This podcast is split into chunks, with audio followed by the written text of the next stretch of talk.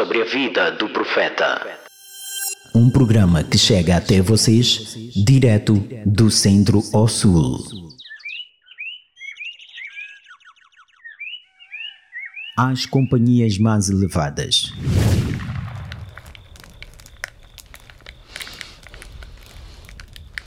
Toda a mesquita estava em silêncio.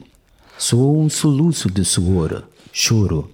Todos conheciam aquele choro. Era o choro de Abu Bakr al-Siddiq, o companheiro do mensageiro de Allah, sallallahu alaihi wasallam, e seu companheiro por toda a sua jornada.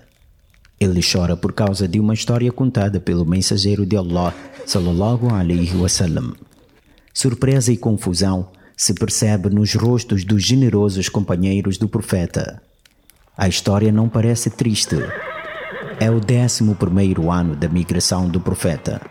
Allah conquistou a Península Arábica com o Islã, Meca, Taif, Najd, dentre outras regiões. Todas elas se tornaram regiões que testemunharam o monoteísmo e professam agora a religião do Islã.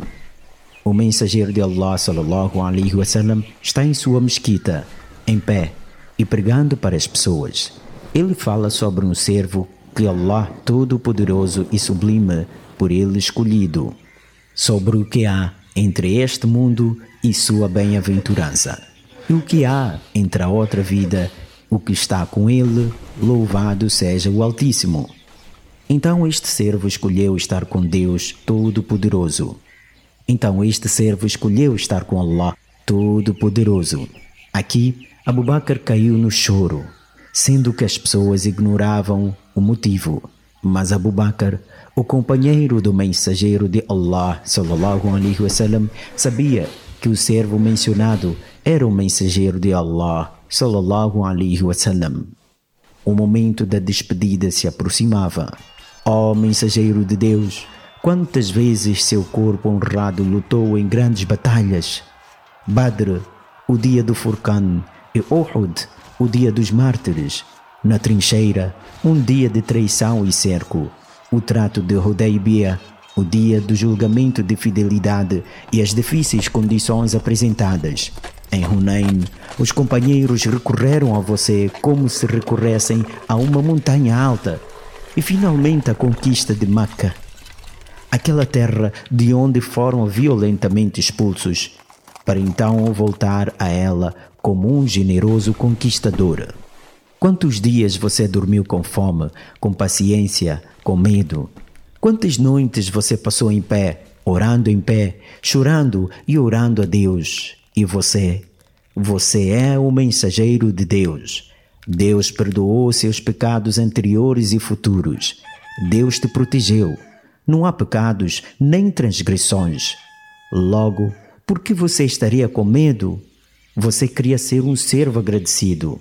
Muhammad bin Abdullah não era um rei a ser comparado com outros reis, ou um líder conquistador cuja realização é medida pelas terras que conquistou ou as batalhas que lutou. Ao contrário, ele foi o último dos profetas e o selo dos mensageiros.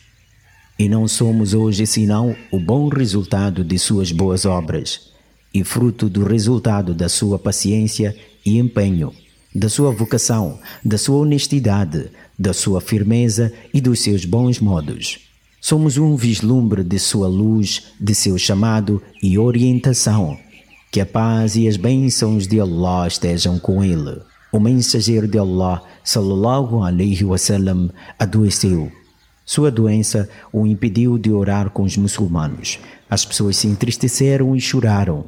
O mensageiro de Allah ordenou a Abu Bakr que liderasse o povo nas orações. Aquela tinha sido sua vontade. Ao amanhecer de um dos dias, o mensageiro de Allah, sallallahu alaihi wasallam, removeu a cortina entre sua casa e a mesquita enquanto as pessoas estavam em oração. E as pessoas se alegraram Todos pensaram que ele havia sido curado e quase interromperam suas orações. Abu Bakr então se colocou na fileira de trás, esperando que seu amado amigo liderasse as pessoas na oração.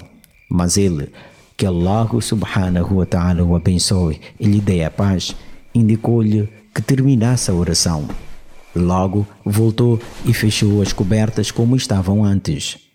Um último olhar para se despedir. O mensageiro de Deus, que as orações e a paz de Deus estejam com ele, sentou-se no colo de nossa mãe. A mãe de todos os crentes, Aisha, e os sinais da morte o dominaram.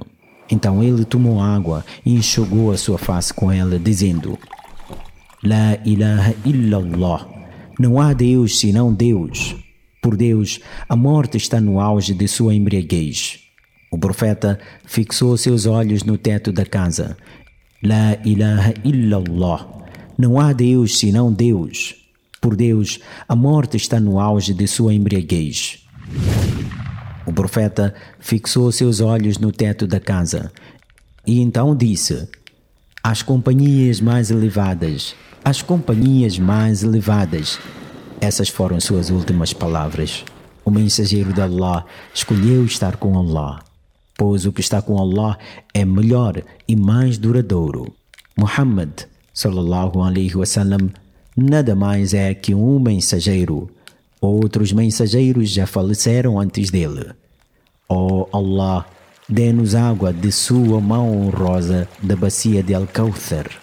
Oh Allah, faça o melhor de nossos dias, o dia em que nos encontraremos. Oh Allah, permita-nos estar no paraíso com as companhias mais elevadas com aquelas a quem o Senhor concede seus favores em meio aos profetas, aos verazes, aos mártires e aos justos.